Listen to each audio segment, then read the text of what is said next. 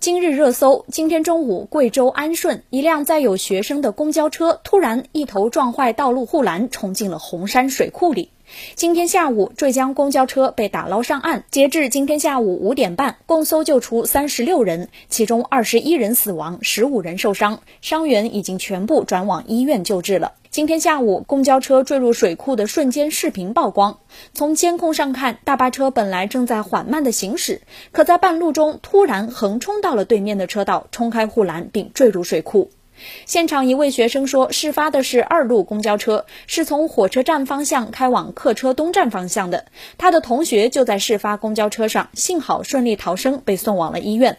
目前，事发原因还在进一步调查中。